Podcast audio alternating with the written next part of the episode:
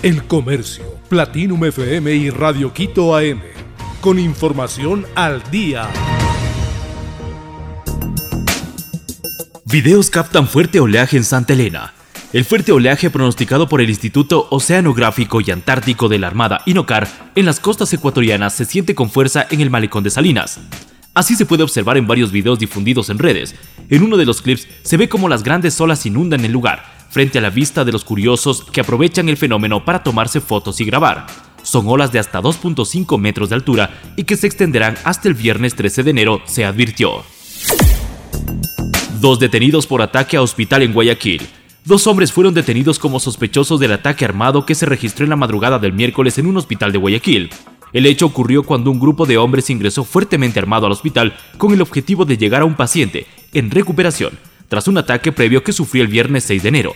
Tanto en el interior del hospital como fuera del mismo, ocurrió un enfrentamiento entre los atacantes y guardias de seguridad del paciente. Durante el cruce de balas, uno de los guardias murió. Taxista devuelve celular extraviado en Manabí. En redes sociales se ha difundido la acción de Vicente Palma, un taxista que devolvió un celular olvidado en el vehículo que trabajaba. Ocurrió en Manta. La historia fue compartida por la dueña del teléfono. Ella catalogó el hecho como algo inusual. Este caso se repite semanas después que el taxista Wilter Delgado Anchundia devolvió el trombón que se le había perdido al músico de la orquesta Los Diamantes de Valencia. Argentinos son mayoría entre los extranjeros de la Liga Pro. Se adaptan con facilidad, tienen sacrificio y rinden. Es el criterio que tienen los entrenadores y directivos de los clubes de la Liga Pro sobre los futbolistas argentinos. Por estas razones, los jugadores gauchos son los más apetecidos en la Serie A. De entre los 76 extranjeros confirmados por los clubes para el torneo hasta este 10 de enero del 2023, la mayoría son argentinos. 36 futbolistas son gauchos, 15 uruguayos, además hay 12 colombianos, 3 paraguayos, 2 venezolanos, 2 brasileños, 2 nigerianos, un panameño, un chileno, un haitiano y un trinitense.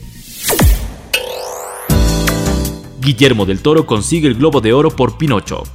El cineasta mexicano Guillermo del Toro fue galardonado el martes con el Globo de Oro a la mejor película de animación por su versión de Pinocho. El mexicano, que estaba nominado a tres categorías, logró este reconocimiento en la octava ceremonia de estos premios. La película de Netflix, que es una coproducción entre Estados Unidos, México y Francia, también fue dirigida por Mark Gustafson y está basada en el cuento de Carlos Collins, pero también ambientada en el contexto de la Segunda Guerra Mundial, 1939-1945. El Comercio, Platinum FM y Radio Quito AM. Con información al día.